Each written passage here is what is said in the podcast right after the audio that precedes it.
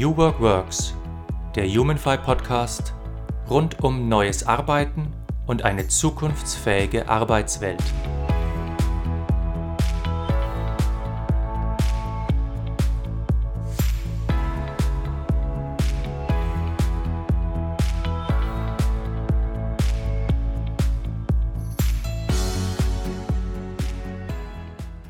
Hallo und herzlich willkommen zu einer neuen Folge von New Work Works, dem Humanfy Podcast.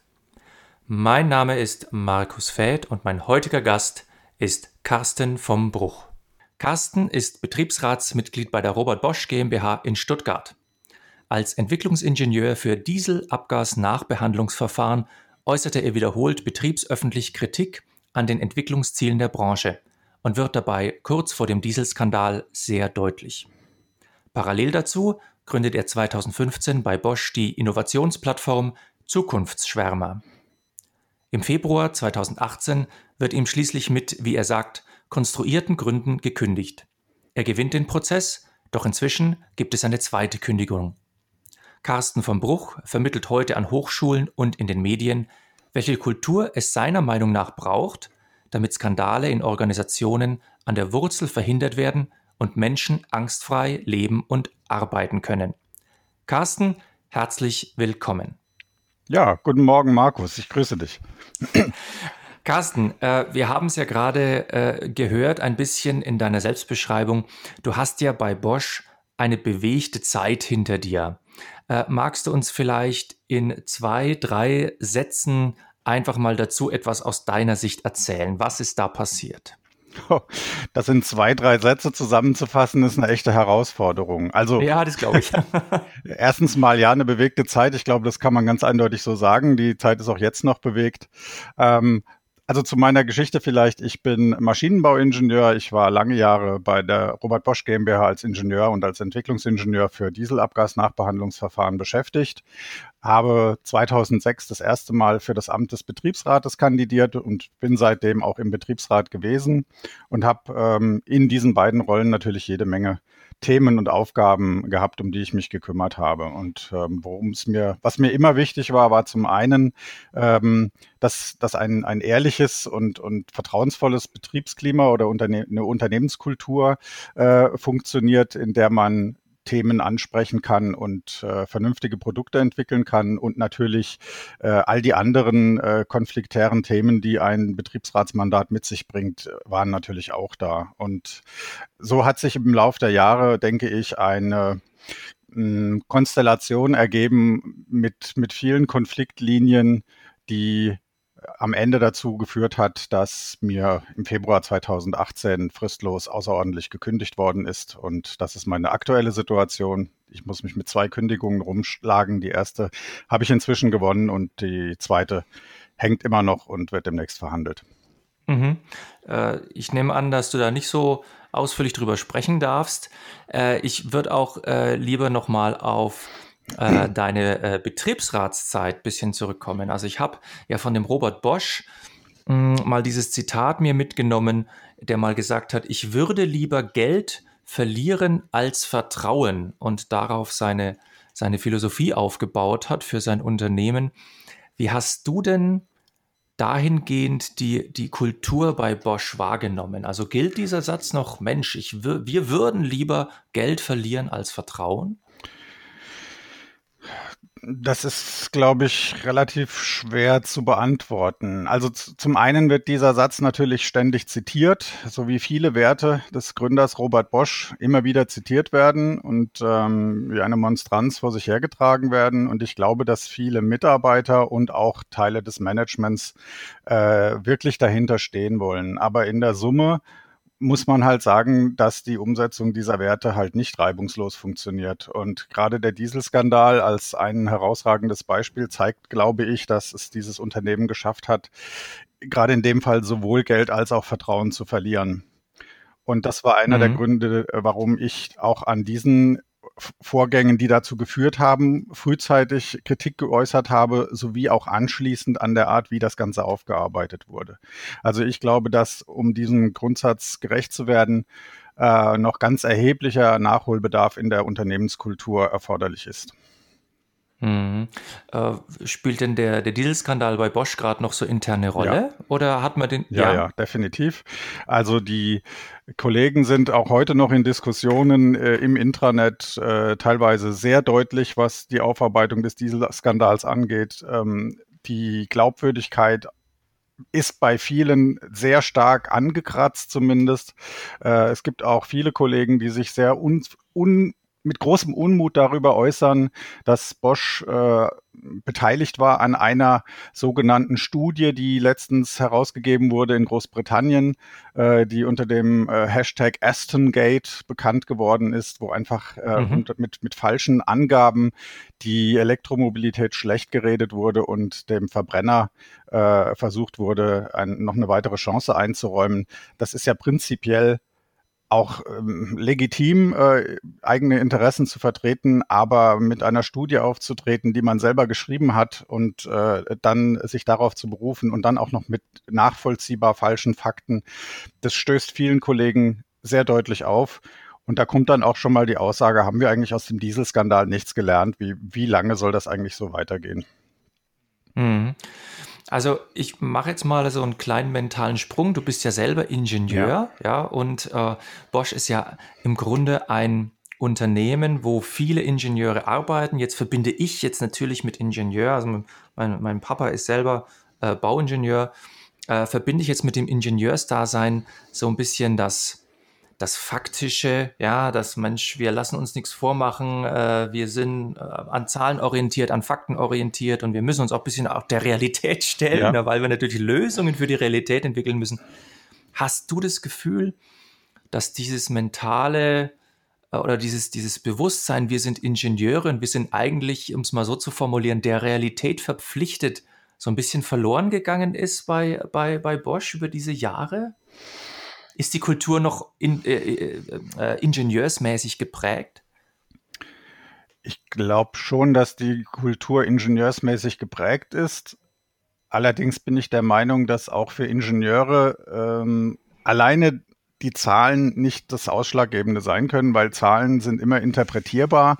Ähm, es kommt immer darauf an, welche Betrachtung man anstellt, wo man die Systemgrenzen seiner Betrachtung setzt, um die Zahlen nachher zu interpretieren. Die eben von mir genannte angebliche Studie ist ja ein klassisches Beispiel dafür, dass je nachdem, welche Zahlen man auswählt, ähm, man zu ganz unterschiedlichen Aussagen kommen kann.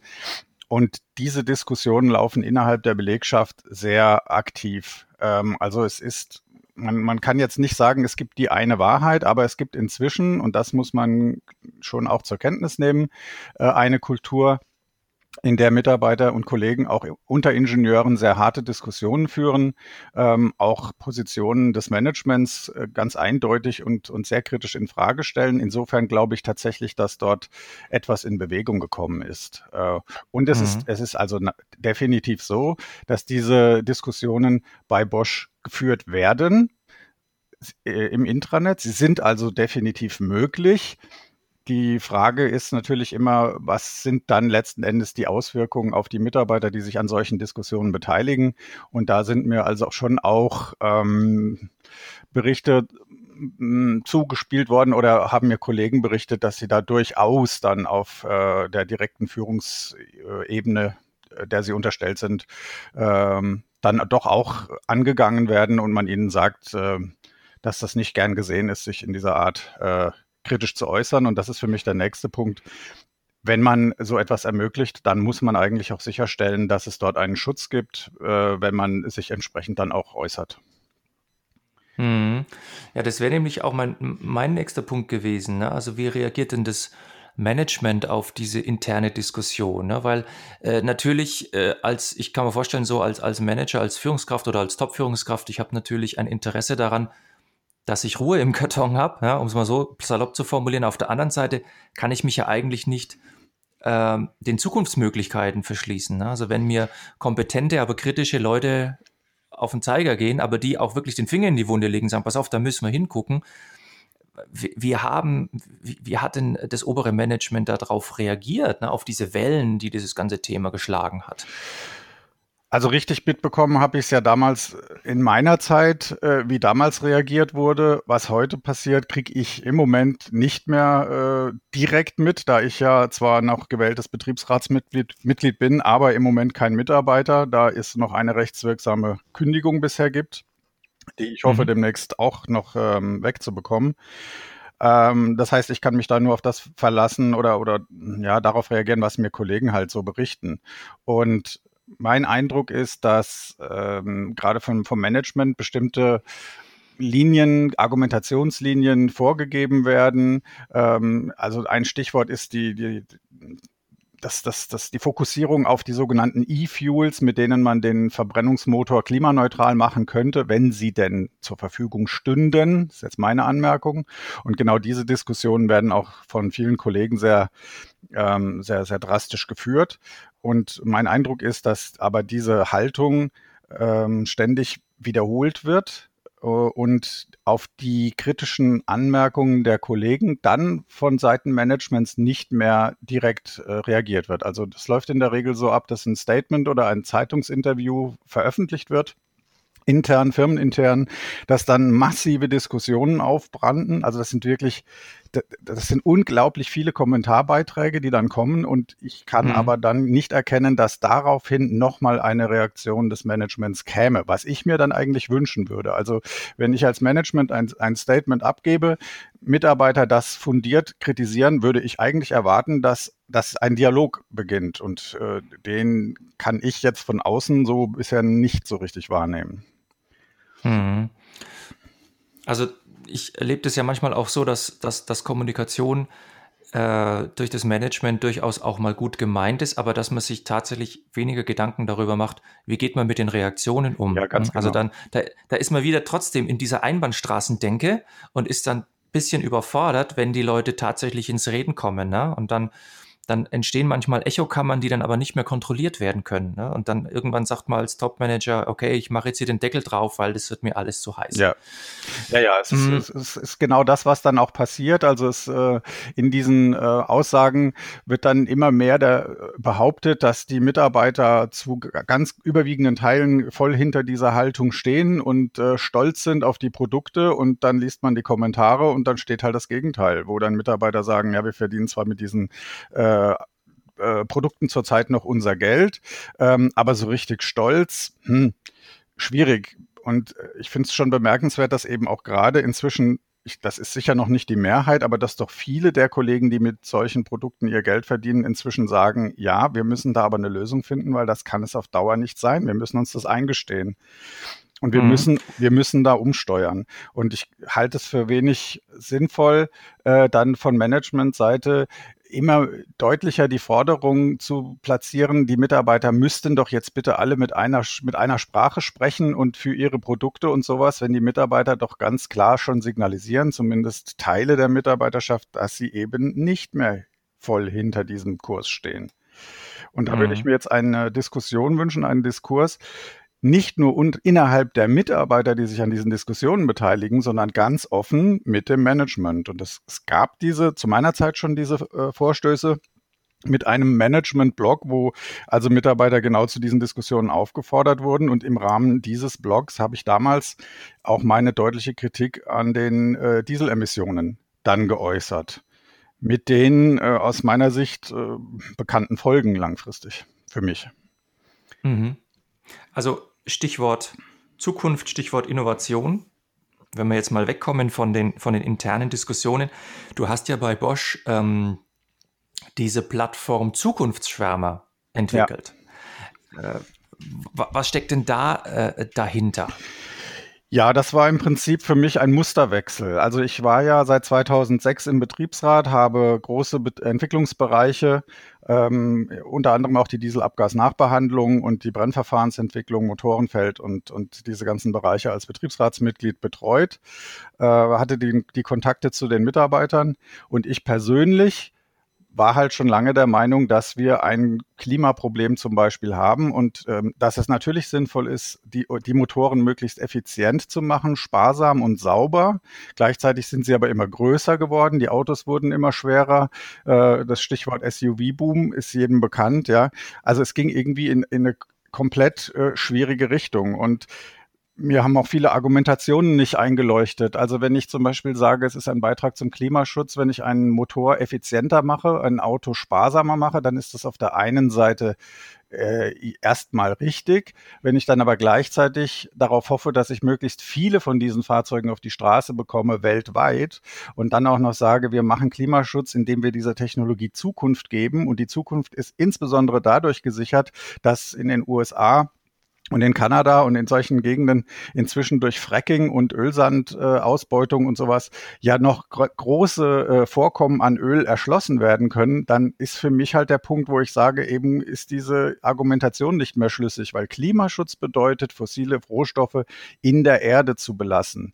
Und Effizienz von Motoren kann dazu beitragen, bis man zu einer dauerhaften Lösung kommt, möglichst viel von diesem Zeug in der Erde zu lassen. Wenn ich dann gleichzeitig aber sage, dass ich meine klimaschonende Technologie dadurch retten kann, dass es ja noch ganz viele dieser Vorkommen gibt, die erschlossen werden können, dann geht diese Argumentation halt komplett nach hinten los. Dann habe ich einen Rebound-Effekt und alle diese Sachen.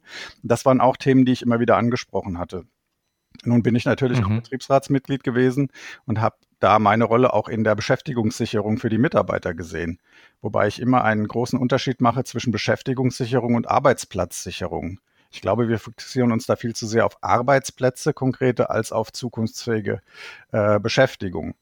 Und deswegen mhm. habe ich gesagt, wir brauchen dann auch Alternativen, habe versucht, dort diese Diskussionen auch innerhalb des Betriebsratsgremiums anzustoßen, dass wir uns selber auf den Weg machen, nach Alternativen zu suchen, die vom Management mit klarer Ansage nicht geliefert werden konnten bin innerhalb der Arbeitnehmervertretung da absolut auf Beton gestoßen und habe dann für mich die Entscheidung getroffen, diese Community zu gründen, um einfach die Verantwortung meinen Kollegen äh, klar zu machen, dass sie auch selber eine Verantwortung tragen für die Zukunft, für ihre eigene und für die vom Unternehmen und habe sie eingeladen, sich auf dieser Plattform selber darüber Gedanken zu machen, was eigentlich zukünftig sinnvolle Aufgaben für sie selber und auch für das ganze Unternehmen sein könnten. So ist diese Idee entstanden. Heißt es, dass äh, äh, Zukunftsschwärmer jetzt eine Plattform war für, für technische Lösungen oder, wie, oder war das so eine allgemeine es war, Diskussionsrunde? Es war, also es, es, es ging äh, zum großen Teil nachher tatsächlich um, um technische Fragen. Meine ursprüngliche Idee war aber, den Kollegen eine Plattform zu bieten, äh, auf der interessierte Kollegen sich freiwillig treffen konnten mit all den Themen, die sie bewegen. Also es ging im Prinzip tatsächlich darum, mit der Belegschaft mal einen Ansatz zu finden, darüber zu sprechen, wie soll unsere Zukunft eigentlich aussehen? Welche Zukunft wünschen wir uns tatsächlich für uns, für unsere Kinder? Was halten wir für, für wichtig? Welche Entwicklungen? Und über diese Diskussion einer, einer Zukunftsvision, die wirklich tragfähig ist, dann zu überlegen, okay, was müssten wir dafür jetzt an Dienstleistungen haben? Was müssten wir an Produkten haben? Und was davon kann ein Unternehmen, das so unglaublich breit aufgestellt ist wie Bosch und was auch in der Lage ist, Ideen schnell zu skalieren, was könnte dort an Ideen abfallen, die das Unternehmen aufgreifen und äh, realisieren könnte. Das war so eigentlich der, der Ansatz. Also nicht zu sagen, wir haben ein Produkt und wie können wir dieses Produkt jetzt inkrementell noch verbessern, sondern zu sagen, welche, welche Herausforderungen sehen wir für uns und für die Gesellschaft in der Zukunft und was bedeutet das für eine sinnvolle Produktentwicklung? Mhm. Äh, hattest du damals eigentlich schon so äh, Begriffe wie, wie New Work im Kopf oder neues Arbeiten, weil was mir jetzt dazu einfällt, ist, dass ja der Friedhof Bergmann, der, der Begründer von New Work, im Grunde äh, für die Gesellschaft sich sowas ähnliches ausgedacht hat. Ne? Also wir gehen, wir gehen jetzt weg von der momentanen Wirtschaft und überlegen uns, was wirklich sinnvoll ist. Ne? Also sinnvoll auf einem individuellen Level, eine Arbeit, die man wirklich, wirklich ja. will, äh, sinn, äh, sinnvoll auch für die Gesellschaft und auch sinnvoll für eine generelle Zukunftsvorsorge, möchte ich das jetzt mal nennen. Hattest du damals schon, schon Kontakt mit, mit solchen Gedanken? Nein, interessanterweise überhaupt nicht. Also diese ganzen Ideen, die sind wirklich in meinem Bauch gewachsen, einfach aus dem, aus meinem eigenen Erleben und aus, aus meiner eigenen Verzweiflung teilweise, dass ich mit Ideen einfach überhaupt nicht vorwärts gekommen bin. Und ähm, auch den Begriff Musterwechsel, den ich genannt habe, den habe ich erst später in meiner Ausbildung zum systemischen Organisationsentwickler mhm. kennengelernt. Und das war für mich auch eine, eine sehr interessante Erkenntnis. Ähm, Teile dieser Theorie nachträglich dann zu lernen und zu merken, so, ach genau, eigentlich war das genau das, was ich vorhatte. Ich hätte es jetzt nicht in, in Worte fassen können. Und ich habe auch viele, äh, viel von dieser Literatur, die ähm, in, in diesen New Work-Kreisen äh, kursiert und bekannt ist, selber nie gelesen. Ähm, aber ich glaube, dass ich sehr viele der, der, der Grundlagen dafür intuitiv einfach gespürt habe und es in der Richtung versucht habe. Das finde ich auch sehr spannend jetzt. Mhm. Ich habe äh, gelesen, dass am Anfang, äh, zu, ich habe den Namen vergessen, äh, äh, zumindest ein Manager äh, ja dich dabei auch bei den Zukunftsschwärmern dann auch äh, unterstützt hat und gesagt hat, das ist eine super Idee, die backe ich hier vom Management ja, aus. Ja. Äh, wie hat sich das denn dann äh, entwickelt? Also hat man irgendwann im Management gesagt, ja, das erhal erhalten wir, das ist eine super Sache? Oder wie, wie ist es denn weitergegangen mit den äh, Zukunftsschwärmern? Äh, Gibt es die noch und wie schaut es da gerade aus? Also die Zukunftsschwärmer als Plattform existieren noch. Es gibt auch noch einige Leute, die dort aktiv sind. Genau den Einblick habe ich zurzeit nicht, was dort noch läuft. Es ist auf jeden Fall äh, deutlich weniger geworden. Ich glaube, das ist auch nachvollziehbar nach der Geschichte, die sich da ähm, entwickelt hat, weil einfach niemand wirklich die, die wahren Gründe ähm, nachvollziehen kann. Ja, also äh, ich, ich kann nur sagen, die Gründe, die man vorgebracht hat, um mir zu kündigen, äh, waren definitiv unzutreffend und absolut unfair. Und das Ganze ist auch noch mit Nachtreten verbunden. Also es ist absolut unwürdig. Ähm, aber die wahren Gründe dahinter, die sind natürlich schwer ähm, ja, zu belegen. Und es muss ja aber Gründe gegeben haben, sonst äh, hätte man mir nicht gekündigt. Also äh, reimt sich jetzt jeder so sein Ding zusammen und das sorgt für eine ziemliche Verunsicherung. Was die mhm. Zukunftsschwärme angeht, war es so, dass ich ähm, ich weiß nicht mehr genau, ich glaube 2016 muss das gewesen sein, war es so, dass sich eine, wie ich finde, sehr, sehr gute Idee dort entwickelt hat und ich dann gedacht habe, okay, ich muss jetzt versuchen, dafür einen Ansprechpartner zu finden, damit solche Ideen überhaupt eine Chance haben, auch mal realisiert zu werden, sonst macht ja diese ganze Plattform keinen Sinn.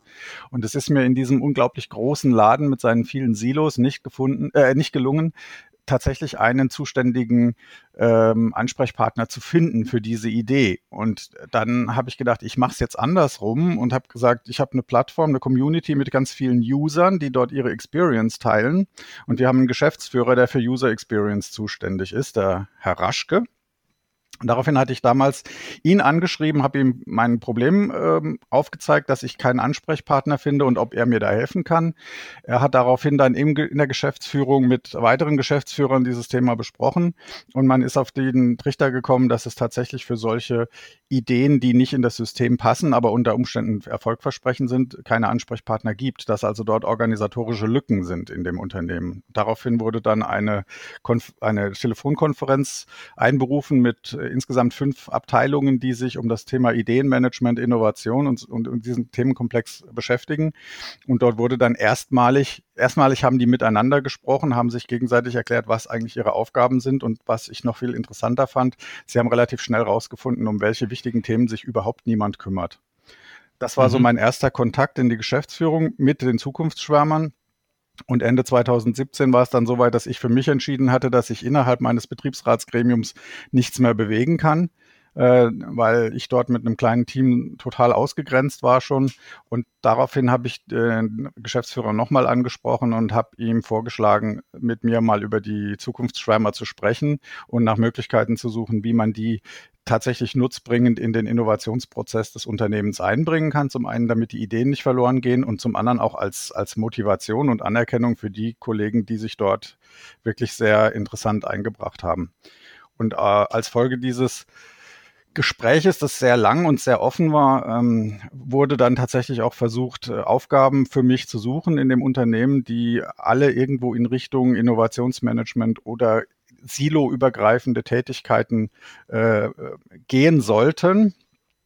Da ist aber dann leider meine Kündigung dann dazwischen gekommen und äh, damit ist auch dieser Prozess dann eben abgebrochen worden.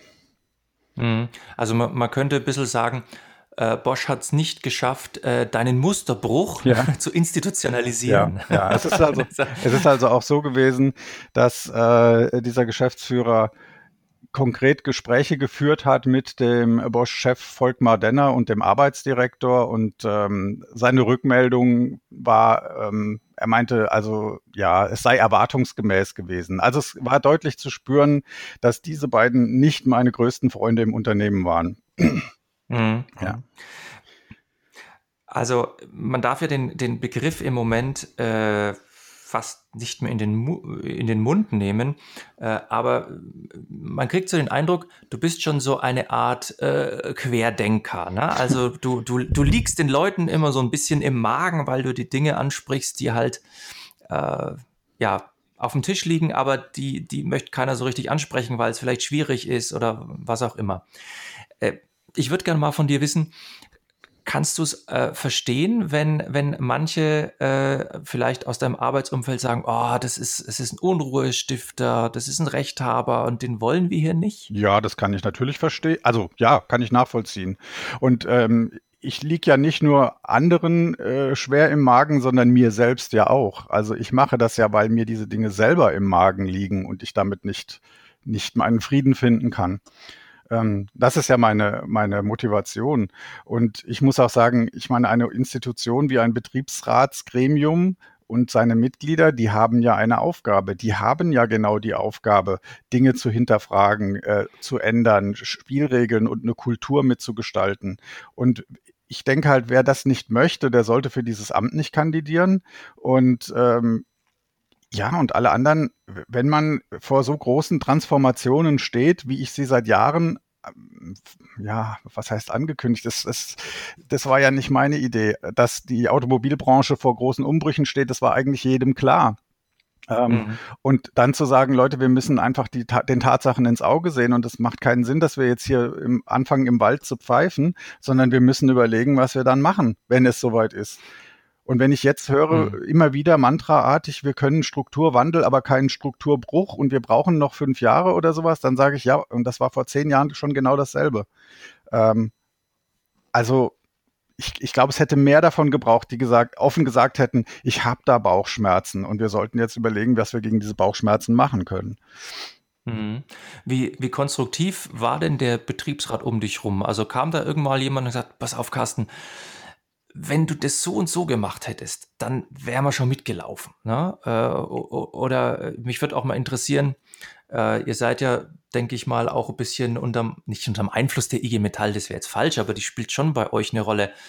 Wie, wie haben sich denn die Gewerkschaften zu, zu diesem Thema verhalten oder zu dir verhalten oder, oder zum Thema Zukunftsschwärmer? Ja? Also würde mich einfach mal so interessieren.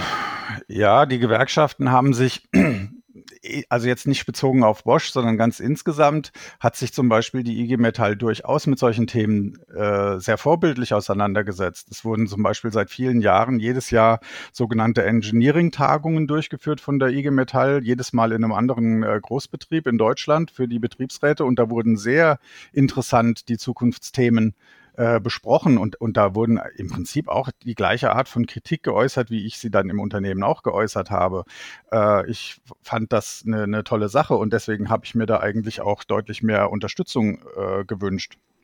Allerdings im konkreten Unternehmen, äh, wenn man halt am Umsatz mit Verbrennertechnik hängt, dann sind solche Überlegungen natürlich äh, kritisch, was die Arbeitsplätze angeht das darf man ja nicht wegdiskutieren. Also das ist ja kein mhm. Spaziergang mhm. gewesen. Und natürlich sind da Ängste im Raum. Ich sage nur, man muss sich denen halt stellen. Was mich allerdings dann sehr irritiert hat, war zum einen das Verhalten äh, der IG Metall ähm, im Zusammenhang mit meiner Kündigung, also was auch die Beratung in, des Betriebsratsgremiums in den entsprechenden Sitzungen, wo meiner Kündigung zugestimmt wurde, angeht. Das war aus meiner Sicht absolut unterirdisch, was dort gelaufen ist, aus welchem Grund auch immer. Und zum Beispiel über die Zukunftsschwärmer habe ich seit 2016 Seminare oder Vorträge in Seminaren gehalten, unter anderem an der TU Berlin.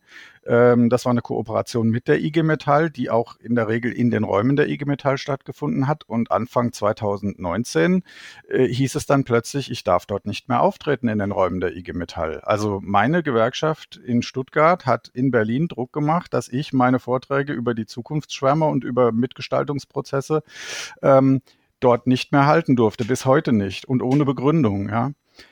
Und das sind mhm. Sachen, die mich, also ja, es, hat, es, es gab dann Nachfragen, äh, warum der Referent dort nicht auftreten kann und sowas. Es gab auch äh, etliche Leute, die sich bis an den Vorstand der IG Metall gewandt haben und hier um eine Aufklärung gebeten haben und es gab keinerlei Reaktion darauf. Und sowas mhm. finde ich mhm. extrem also bedenklich. Also du weißt auch nichts, äh, through the grapevine hat dir keiner was, was, was gesteckt, was da dahinter Nein, nein, liegt. ich habe auch selber Anfragen an die IG Metall in, in Stuttgart äh, geschrieben. Ich habe keinerlei Antworten auf diese Fragen bekommen, nie. Also ich bekomme überhaupt hm. gar keine Antworten mehr. Die IG Metall bezahlt mir nach wie vor meine, meine Anwälte. Ähm, mhm. Das war es aber auch. Mhm. Also was da äh, in den letzten Jahren äh, passiert ist, wie gesagt, ist ja eine bewegte Zeit. Ähm, Bereust du es manchmal, dass du den, den Mund aufgemacht hast? Nein, überhaupt nicht. Ich, also es ist natürlich, es hat mich natürlich in extreme Existenzprobleme gestoßen, mit denen ich seit jetzt äh, knapp drei Jahren zu kämpfen habe, inklusive meiner Familie. Mhm. Aber ich, be mhm. ich bereue es, habe es bisher zum Glück zu keinem Zeitpunkt bereut, äh, dass ich den Mund aufgemacht habe, dass ich Kritik geäußert habe, dass ich in Eigenregie versucht habe, die Firmenkultur positiv aus meiner Sicht zu beeinflussen.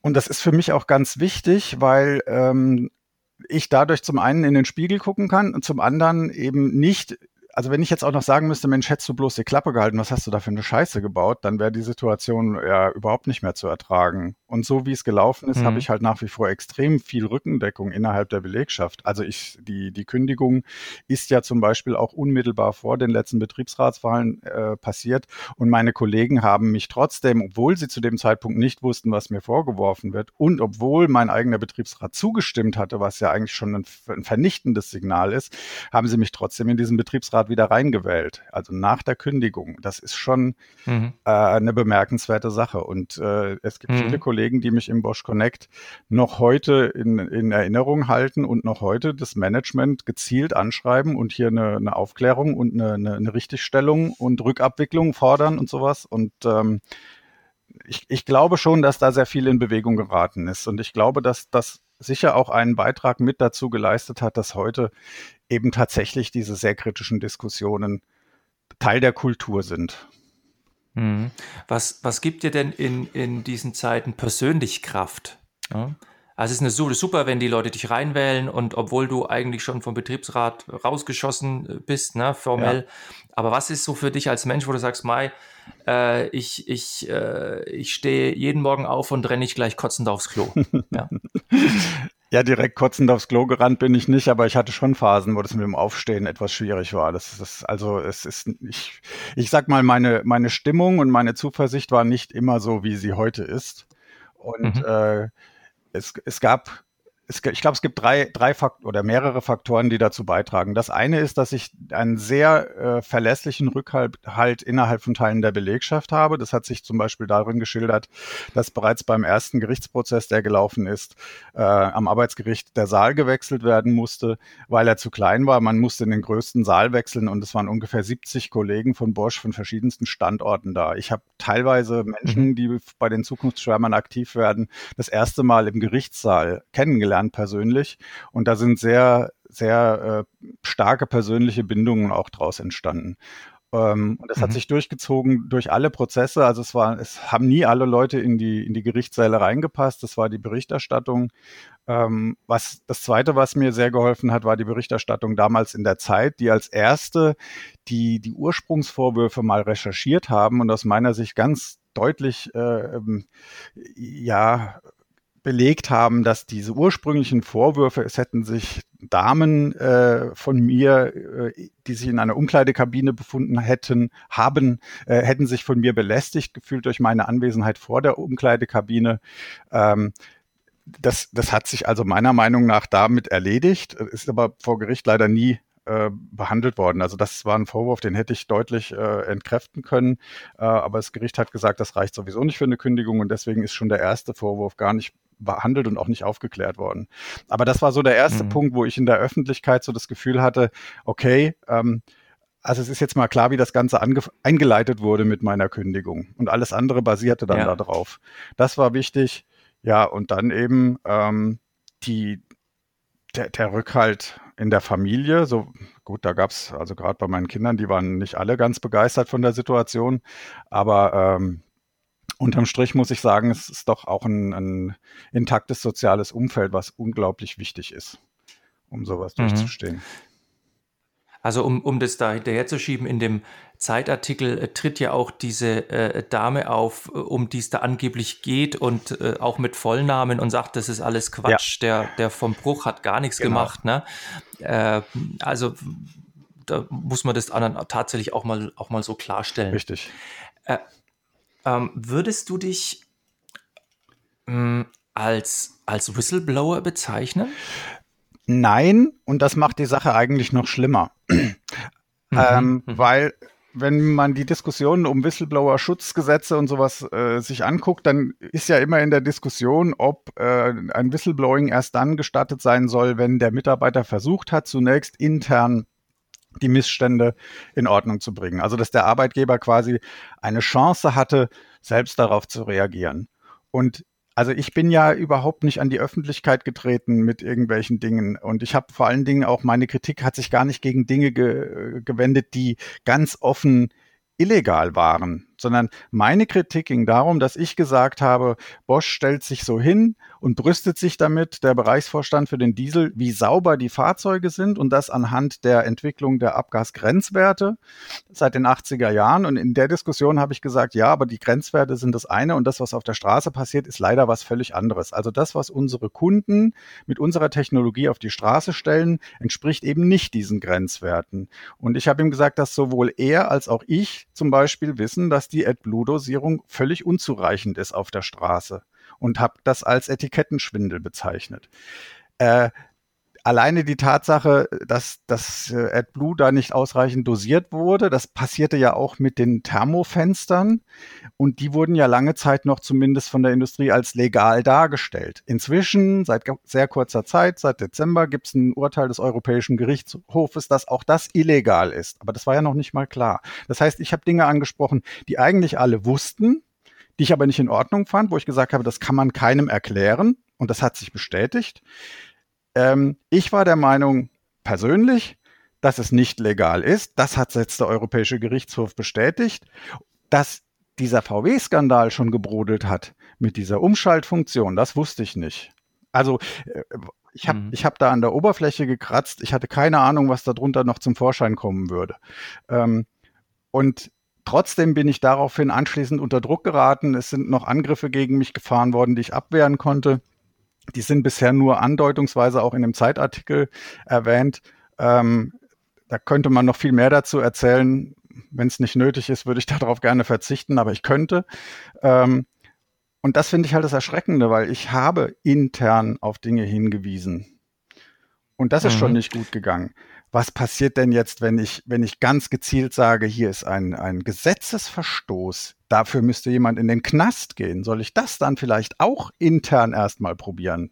Mir ist ja nicht mhm. deswegen gekündigt worden. Wie gesagt, ich habe angeblich, also angeblich haben sich Frauen von mir belästigt gefühlt, ja. Und Bosch ja. betont immer wieder, das hat alles gar nichts mit meiner Kritik zu tun. So. Ja, das ist, wie, wie gesagt, sehr abenteuerliche Geschichte. Und du bist ja den, tatsächlich den äh, äh korrekten Weg gegangen. Ja. Ne? Du hast ja dich ja nur betriebsintern Richtig. geäußert. Äh, und ein Whistleblower würde ja tatsächlich gleich nach außen gehen und sagen, pass auf, oh, ich kann nicht mehr schlafen, mein Gewissen und äh, lieber Spiegel, ja, genau. ich schiebe euch jetzt die Tonbänder rüber, ja? Genau. So. Äh, was würdest du denn jemandem raten, der in der gleichen oder in einer ähnlichen Situation ist wie du, der sagt, also ich will jetzt nicht nach draußen gehen, aber es brodelt in mir, da ist etwas, wenigstens intern möchte ich das ansprechen. Was würdest du so jemandem denn raten? Also der erste Rat, den ich jemandem geben würde, der, der vor dieser Fragestellung ist, wäre, stell dich mal vor den Spiegel, schau dich mal an und überleg dir, wie viel dir dein Spiegelbild wert ist. Denn es ist immer ein Risiko. Und es ist überhaupt nicht sinnvoll, dieses Risiko wegzudiskutieren. Wer sich auf den Weg begibt, der muss damit rechnen, dass Einschläge aus Richtungen kommen und auf eine Art und Weise, die er nicht für möglich hält. Ja, also ich glaube, wenn, äh, wenn es ein Unternehmen gibt, in dem die Firmenkultur stimmt, dann sollte das alles kein Problem sein. Aber darauf kann man sich halt nicht verlassen. Das heißt, man muss den Worst Case mit einkalkulieren. Und dann ist es eben unter Umständen so, dass, äh, dass die Angriffe dann eben auf, auf einem Niveau kommen und äh, mit Themen, die mit dem, was man kritisiert, gar nichts zu tun haben. Jetzt mhm. gibt es natürlich auch die Möglichkeiten mit ähm, Hinweisgebersystemen, wo man das anonym machen kann und sowas. Diese finde ich zum Beispiel auch alle extrem wichtig. Also diese ganzen Compliance-Strukturen und Hinweisgebersysteme, die sind absolut notwendig. Aber ich vergleiche das immer mit einem Feuerlöscher. Also einen Feuerlöscher setze ich dann ein oder der macht erst dann Sinn, wenn es brennt. Bevor es brennt, kann ich mit dem Feuerlöscher nichts anfangen. Und für mich sind diese Hinweisgebersysteme im Prinzip vergleichbar so ein bisschen mit einem Feuerlöscher. Worum es aber eigentlich gehen muss, ist ja vorbeugender Brandschutz. Das heißt, wir brauchen eine Kultur, wo es gar nicht erst anfängt zu brennen und wo man gar nicht erst in diese Situation kommt, zu sagen, oh mein Gott, ich muss jetzt etwas aussprechen, vor dem ich furchtbare Angst habe, sondern ich wünsche mir eine Firmenkultur, wo genau diese Fragestellungen, die den Dieselskandal hätten verhindern können, ähm, dass das völlig normal ist, dass man als Mitarbeiter sagt, sag mal, ist das eigentlich in Ordnung, was wir da machen? Ginge das nicht besser? Ähm, können wir das unseren Kindern erklären, was wir hier tun? Oder sollten wir noch mal und, und, und se seht ihr das eigentlich anders als ich? Ich habe diese Diskussion im Kollegenkreis ja auch geführt. Und es gab ganz viele, die gesagt haben, ja, ja, du hast ja eigentlich schon recht, aber mein Gott, das sind halt jetzt unsere Aufgaben und die, der Kunde zahlt halt nur dafür und der Gesetzgeber verlangt nicht mehr. Also was willst du denn machen? Dann machen wir das halt so, ja. Mhm. Das, glaube ich, muss, wäre mein Wunsch, da einen Beitrag dazu zu leisten, dass das aufhört, dass man ganz offen, so wie ich unter Freunden und mit meiner Familie rede, auch im Kollegenkreis Dinge diskutieren und auch mal eine Frage stellen kann, ohne Angst zu haben, dass mir das von irgendeiner Seite nachher äh, negative Effekte oder, oder Konsequenzen dann beschert. Hm. Wenn wir das jetzt mal andersrum betrachten, angenommen, äh, so ein, ein, ein, ein Geschäftsführer von so einem Mittelständler oder was weiß ich, Vorstand von irgendwas, der hört jetzt diesen Podcast oder liest einen Artikel über dich und sagt, oh, Verbruch, guter Mann. ähm, äh, was, was, was, äh, erstens mal her mit ihm und äh, zweitens, äh, ah, ich als Manager, ich als äh, Geschäftsführer, ähm, ja, ich möchte, ich möchte nicht, dass mir das so, dass uns das so passiert, was bei Bosch jetzt passiert ist. Äh, was würdest du denn dem äh, oder einem Top-Management mitgeben? Was sollen die denn tun? Was müssen die denn tun, um eine Kultur zu erzeugen, wie du es ja öfters ansprichst, äh, die, die da dafür sorgt, dass Menschen offen sprechen können, äh, dass, dass, da, dass da Angstfreiheit herrscht? Also zunächst mal ist ja die Voraussetzung, dass das ein, ein Geschäftsführer zum Beispiel wäre, der, dem das wirklich ein ehrliches Anliegen ist. Ja, wenn das nur halbherzig ist, dann kann man es halt gleich vergessen. Dann funktioniert das nicht. Ähm, aber ich mhm. gehe mal von dem Idealfall aus, es meint jemand wirklich ernst. Dann kann er natürlich alles das fordern, eine offene Kultur, eine Speak-up-Kultur, alles das kann man fordern. Das fordern aber alle. Es gibt kein Unternehmen, das sagt, äh, wir richten aber hier, hier Compliance-Strukturen ein, aber eigentlich möchten wir, dass ihr die Klappe haltet, ja. Das, so, also wie kann ich das jetzt unterscheiden? Was ist ernst gemeint und was muss halt so gesagt werden? Und da gibt es mhm. eine, meiner Meinung nach, ja, gibt es nur eine Möglichkeit. Und zwar, ähm, es gibt ja dieses Bild von dem Elefanten im Raum, ja, wo Leute einfach den Mut haben, Dinge anzusprechen, die eigentlich äh, jeder sieht, aber die keiner traut sich anzusprechen. Und das können auch richtig unangenehme Dinge sein. Das heißt, so ein Geschäftsführer wäre jetzt eigentlich darauf angewiesen, dass er in seinem Unternehmen Menschen hat, die den Mut haben, tatsächlich solche Dinge anzusprechen, um zu beweisen, dass das gewollt ist und dass das gefördert wird. Mhm. Ähm, und äh, vielleicht so eine Anekdote. Also ich hatte ja meine Kritik ähm, an, den, an der AdBlue-Dosierung geäußert. Das war einen Monat, bevor die VW-Bombe da geplatzt ist. Und nachdem die VW-Bombe geplatzt ist, hat man mich zum Gespräch gebeten. Ähm, und mir nahegelegt, äh, diesen Kommentar zu löschen und äh, in Zukunft nicht mehr so dramatisch äh, oder, oder so, so kritisch zu, zu argumentieren. Man hätte ja schließlich den Staatsanwalt im Haus und, und diese ganzen Sachen. Und damals habe ich dem Personalleiter gesagt, wissen Sie, Sie sollten sich mal überlegen, weswegen VW gerade in der Presse so angegriffen wird. Und das ist diese Kultur der Angst, diese stalinistischen Methoden, wo einfach kein Mensch den Mut hatte, darauf hinzuweisen, dass es dort ein Problem gibt. Und Bosch ist anders. Bosch hat einen Management-Blog, in dem es möglich ist, auf, äh, mit dem Management unmittelbar in den Dialog zu treten. Genau das habe ich getan. Und dann habe ich gesagt, also ich werde nicht meine Kritik einstellen. Ich werde dieses, dieses Medium weiterhin nutzen. Die Firma soll sich aber überlegen, welche Story sie daraus macht. Sie können dann versuchen, mich, mich anzugreifen mhm. und rauszukicken oder sonst was. Das hätte dann zur Folge, dass sie sich verhalten wie VW. Oder sie könnten sagen, wir haben eine andere Kultur und ich bin der Beweis dafür.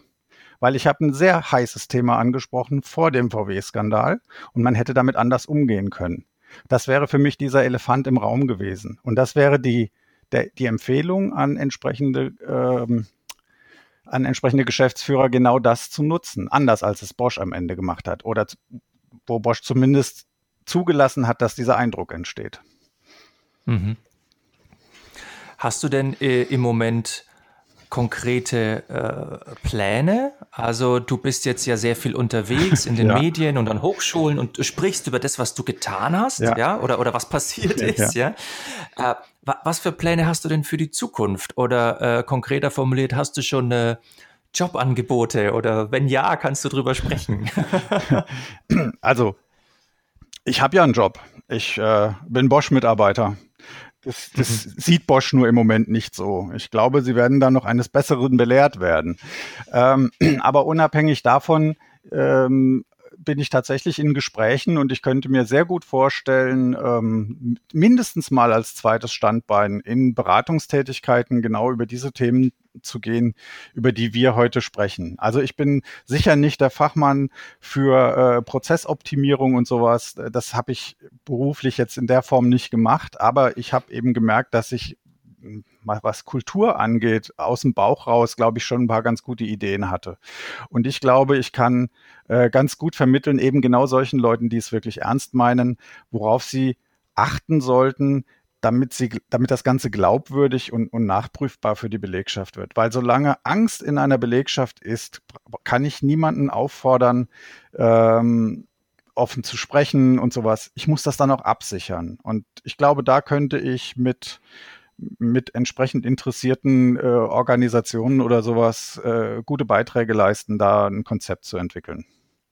Also mhm. Also ich könnte mir gut Super, vorstellen, ja. äh, Betriebsratsgremien ähm, in der Richtung zu beraten, wie man von, diesen, von diesem reinen harten Mitbestimmungskram, der im Betriebsverfassungsgesetz definiert ist, wie man das mal überspringen kann und sagen kann, lasst uns doch mal überlegen, was wir eigentlich haben wollen was sinnvoll ist. Lasst uns doch mal in die Diskussion gehen und dann lasst uns erstmal gucken, wo haben wir da Handhabung? Was ist gesetzlich geregelt? Wo müssen wir einfach diplomatisch, äh, politisch, betriebspolitisch, wie auch immer versuchen, Überzeugungsarbeit zu leisten, um was in eine vernünftige Richtung zu kriegen?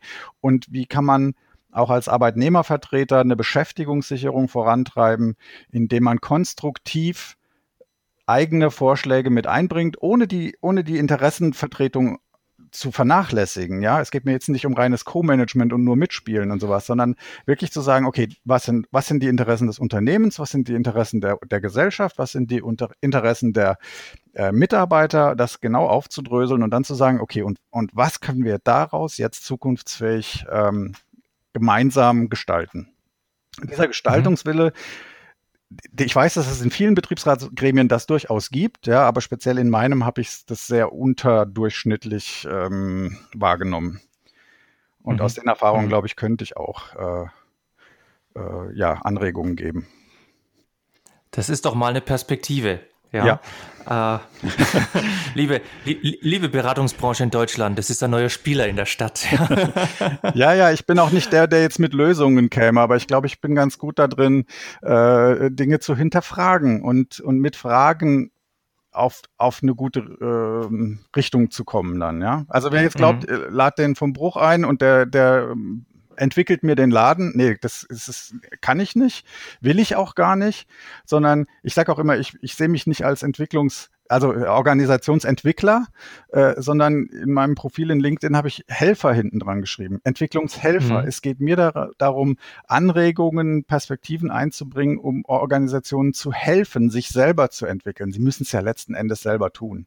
Das kann ihnen mhm. niemand abnehmen. Ja? Ich kann mhm. höchstens als Katalysator wirken und ähm, Input geben zur eigenen ja, ne, ich, ich, Ich finde es super, weil, weil du bist ja dann einer derjenigen, der wirklich die, die Street Credibility hat, ne? Also der, der das erlebt hat und der weiß, worum es geht. Also wenn, wenn ja. dieser ganze Scheiß für irgendwas gut war, dann hoffentlich dafür, ja.